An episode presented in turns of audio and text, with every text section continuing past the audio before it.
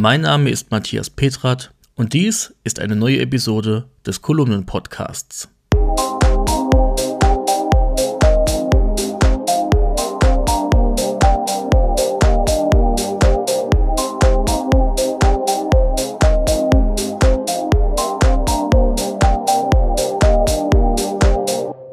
Dieser Podcast kommt mit freundlicher Unterstützung der Firma Delta Dor Rademacher GmbH aus Riede im Münsterland. Delta Dor Rademacher GmbH ist ein Smart Home Hersteller, der für innovative Produkte und einfache Bedienung steht. Über dessen Smart Home System HomePilot lassen sich Rollläden, die Heizung, elektrische Geräte, Licht oder auch das Garagentor steuern. Die clevere Hausautomation kann nach und nach erweitert werden und lässt sich zum Beispiel auch über Alexa, Google Assistant und über Siri Kurzbefehle steuern. Mehr dazu findet ihr in der Episodenbeschreibung.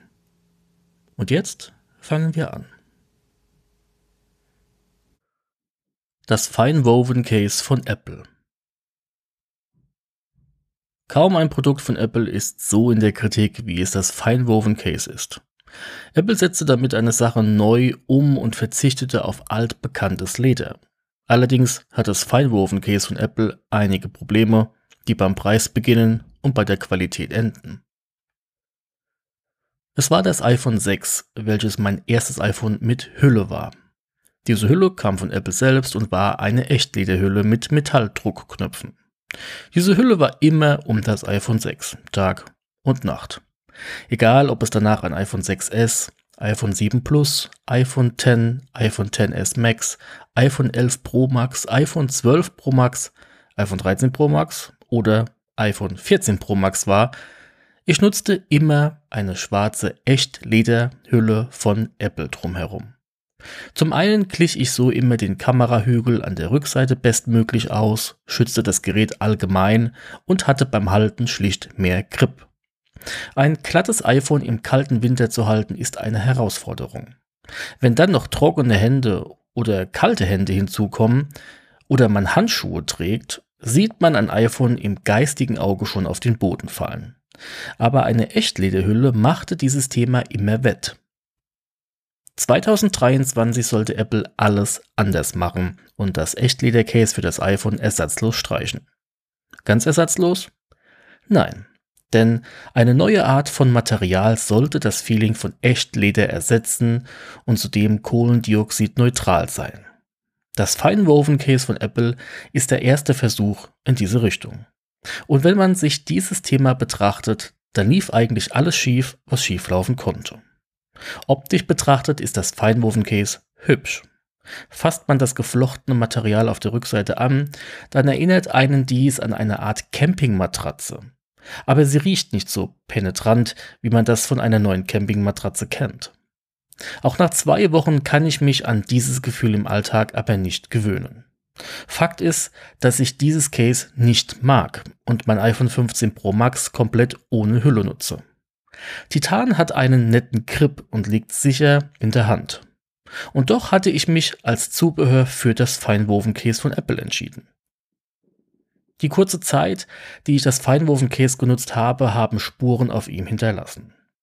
Bei mir ist das iPhone immer dabei. In der Hosentasche, im Garten, am Frühstückstisch, im Bett oder auch in der Werkstatt. Schaue ich mir das Echtleder-Case des iPhone 14 Pro Max nach einem Jahr an, hat es an zwei Ecken einen Macken und auf der Rückseite eine leichte Schramme. Sehr verkraftbar und immer noch gut für ein weiteres Jahr oder mehr. Schaue ich mir das Feinwoven-Case nach zwei Wochen an, ist man sehr enttäuscht. Nicht nur, dass es keine Feuchtigkeit mag und Flecken einfach im Feingewebe verbleiben, jeder Druck wird zu einer Schramme und diese verbleiben ebenfalls dauerhaft im Feingewebe.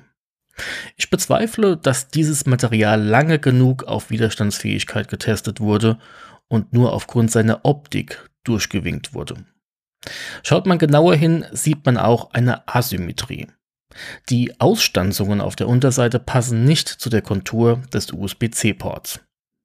Das Feingewebe auf der Rückseite wird ringsherum durch eine Art Gummi gehalten. Dieses Gummi ist rutschig.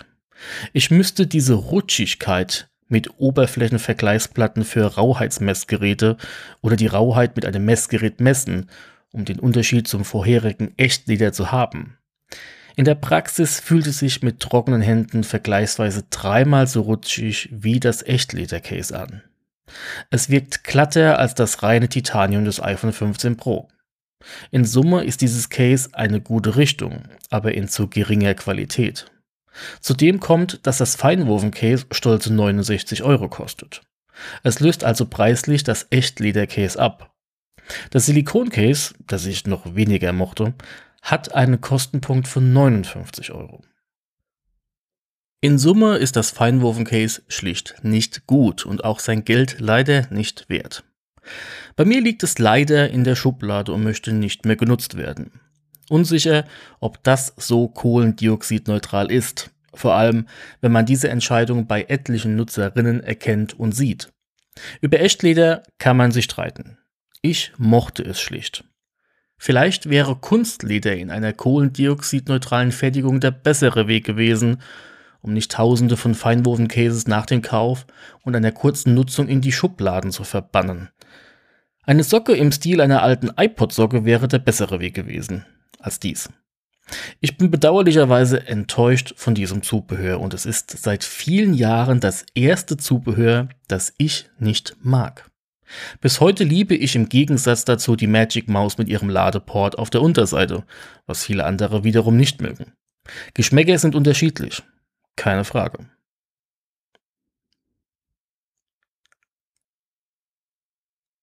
Es ist das Wie, das das Was veredelt. Das sagte einmal Sabine Hübner, österreichische Autorin.